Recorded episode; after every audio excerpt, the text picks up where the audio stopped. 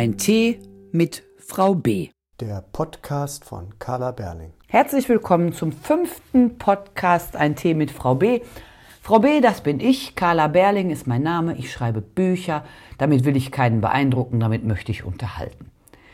Aber ich möchte nicht nur mit den Büchern unterhalten, sondern ich gehe auch unheimlich gerne auf Lesungen. Und zu diesem Thema Lesungen kriege ich auch immer viele Fragen. Ich versuche das mal heute alles in einem, in alles zusammen zu beantworten. Wie sieht ein Lesungstag aus? Wie genau läuft das ab, wolltet ihr wissen? Das Ganze beginnt nicht am Tag der Lesung, sondern schon viel, viel früher. Nehmen wir mal an, wir hätten Dezember. Ich meine, wir haben Dezember, heute ist der 10. Dezember. Und nehmen wir an, ein Veranstalter fragt mich wegen einer Lesung im Juli nächsten Jahres. Er fragt, ob ich zu einem bestimmten Termin im Juli Zeit habe, wie hoch mein Honorar ist und welche Kosten dazukommen.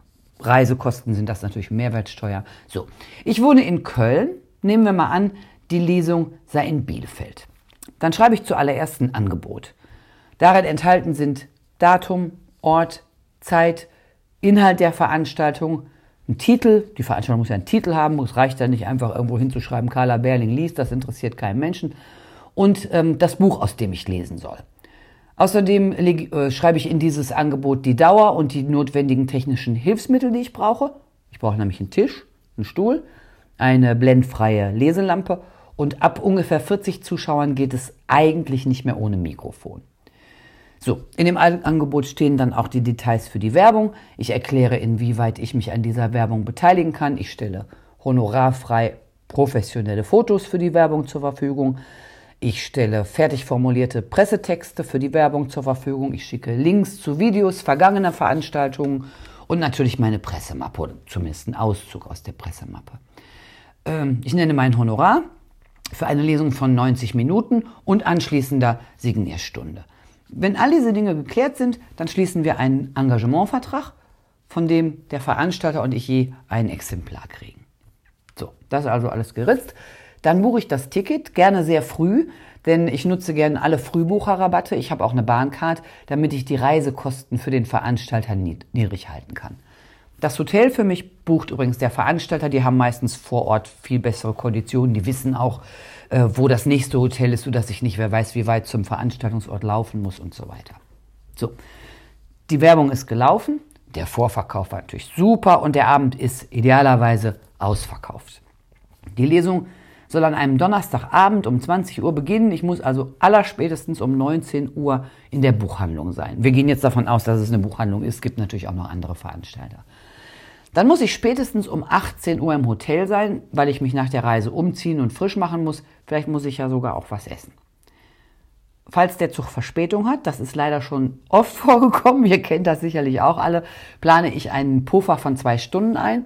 Wenn ich ein- oder mehrmals umsteigen muss, fahre ich noch eher los. Ich hatte meine Lesung in einem ganz kleinen Ort in Schleswig-Holstein und musste viermal umsteigen. Den ersten Anschluss hatte ich verpasst, weil der Zug fast eine Stunde verspätet war und dadurch habe ich auch die folgenden Züge nicht bekommen. Im letzten Bahnhof war dann die letzte Verbindung weg zu dem Ort, wo ich hin musste. Ich habe dann den Veranstalter angerufen, der hat mich dann da mit dem Auto abholen lassen und ich bin aus dem Auto direkt auf die Bühne. Das ist alles gut gegangen, aber das war sehr, sehr stressig, das brauche ich nicht nochmal. Also plane ich das jetzt alles immer bisschen gemächlicher. Der Tag der Lesung ist gekommen. Mein Zug in Köln nach Bielefeld geht um 13.48 Uhr. Ich muss eine Stunde vorher los, also gegen 10 vor 1, weil ich ziemlich weit draußen wohne und so lange zum Bahnhof brauche. Alles ist pünktlich, ich kann durchfahren, ich muss nicht umsteigen und ich lande um 15.50 Uhr in Bielefeld. Dann gehe ich eigentlich immer sofort in die Buchhandlung, stelle mich vor und gucke mir alles an. Ne? Gucke, wo haben wir ein Mikrofon, wo, wo sitze ich, äh, wie ist das Licht, äh, wie viele Leute kommen und so weiter. Die Buchhändler sind immer sehr froh, wenn ich vorher komme. Die wissen dann, okay, Autor ist da, alles läuft, meine, unsere ganze Arbeit, der ganze Einsatz hat sich gelohnt und alles wird heute Abend pünktlich beginnen.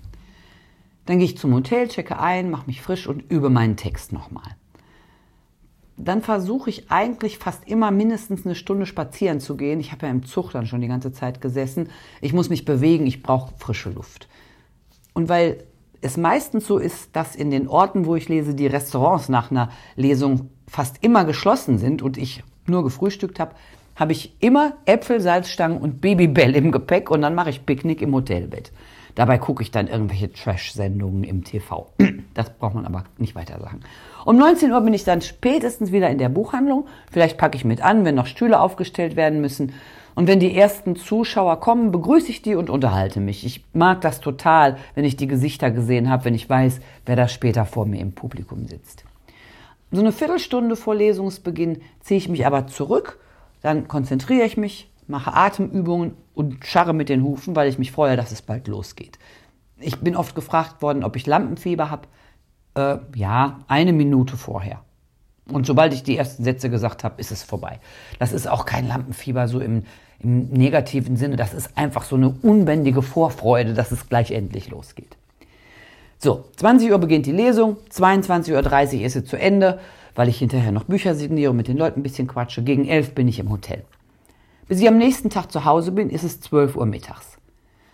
Aber um eine Lesung überhaupt anbieten zu können, muss sie erstmal bühnenreif sein. Für meine Begriffe bühnenreif, das heißt jetzt nicht, dass ich da ein Theater spiele oder so, sondern es muss einfach alles passen.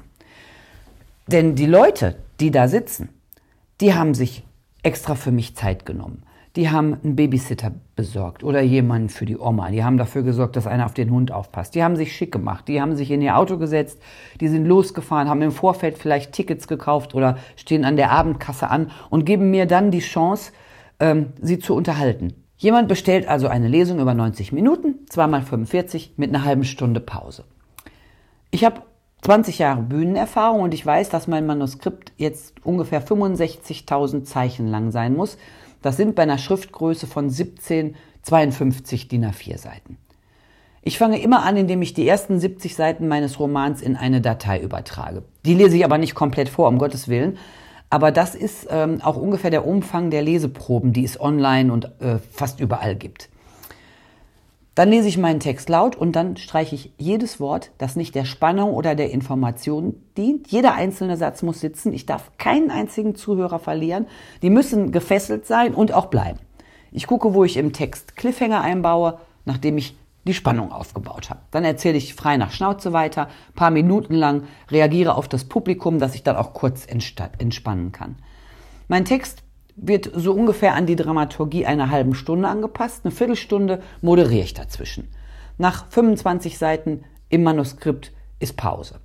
In der Pause signiere ich auch schon, unterhalte mich mit den Leuten, beantworte Fragen. Der zweite Teil, den entwerfe ich nach demselben Muster. Dabei lese ich auch da jede Szene laut und stoppe die Dauer mit der Stoppuhr. Die Zeiten trage ich in meinem Manuskript ein. Warum? Weil ich auf den Punkt beginnen und schließen muss, denn die Menschen, die zu meiner Lesung kommen, Veranstalter und Zuschauer, die haben ja alle ein Zeitfenster, an das ich mich halten muss. Das ist wie beim Schauspieler, der auf der Bühne seinen Text kennt und die letzte Szene fertig haben muss, wenn das Licht ausgeht und wenn der Vorhang fällt.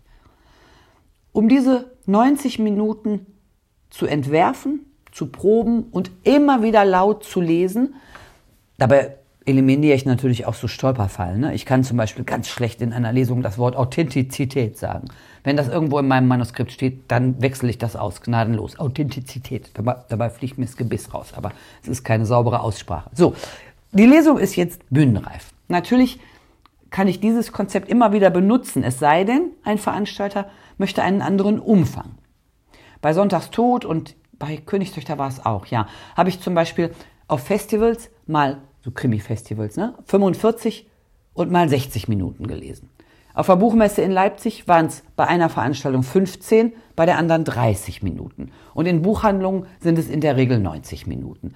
Man kann bei den kürzeren Lesungen nicht einfach den hinteren Teil vom Konzept weglassen, sondern man muss wirklich jedes Mal alles auf den Punkt neu vorbereiten. Außerdem probe ich vor jeder Lesung immer den ganzen Text. Nehmen wir mal an, ich habe zehn Lesungen aus einem Titel im Jahr, dann verteilt sich die Vorbereitung von 50 Stunden auf zehn Auftritte, also fünf Stunden Vorbereitung pro Lesung. Nehmen wir jetzt die 24 Stunden dazu, die ich unterwegs bin, meistens, manchmal ist ein bisschen mehr, manchmal ist ein bisschen weniger, und die zwei Stunden für Angebots- und Reiseplanung, dann sind wir bei einem Stundenaufwand von 31 Stunden je Lesung. Das ist mir aber nicht zu viel. Ich wollte es euch nur mal erzählen. Jede Facette von diesem Beruf, also Ideen wickeln, und wieder verwerfen, Plots konstruieren, Figuren schaffen, Biografien schreiben, Kapitelpläne entwerfen und alles wieder umschmeißen, recherchieren, schreiben, lesen, vorlesen. Ich liebe jede einzelne Facette dieses Berufes. Noch Fragen? Wenn ja, dann stellt sie mir gerne bei Facebook. Ich beantworte sie im nächsten Podcast. Für heute sage ich vielen Dank fürs Zuhören. Schönen Tag noch. Eure Carla.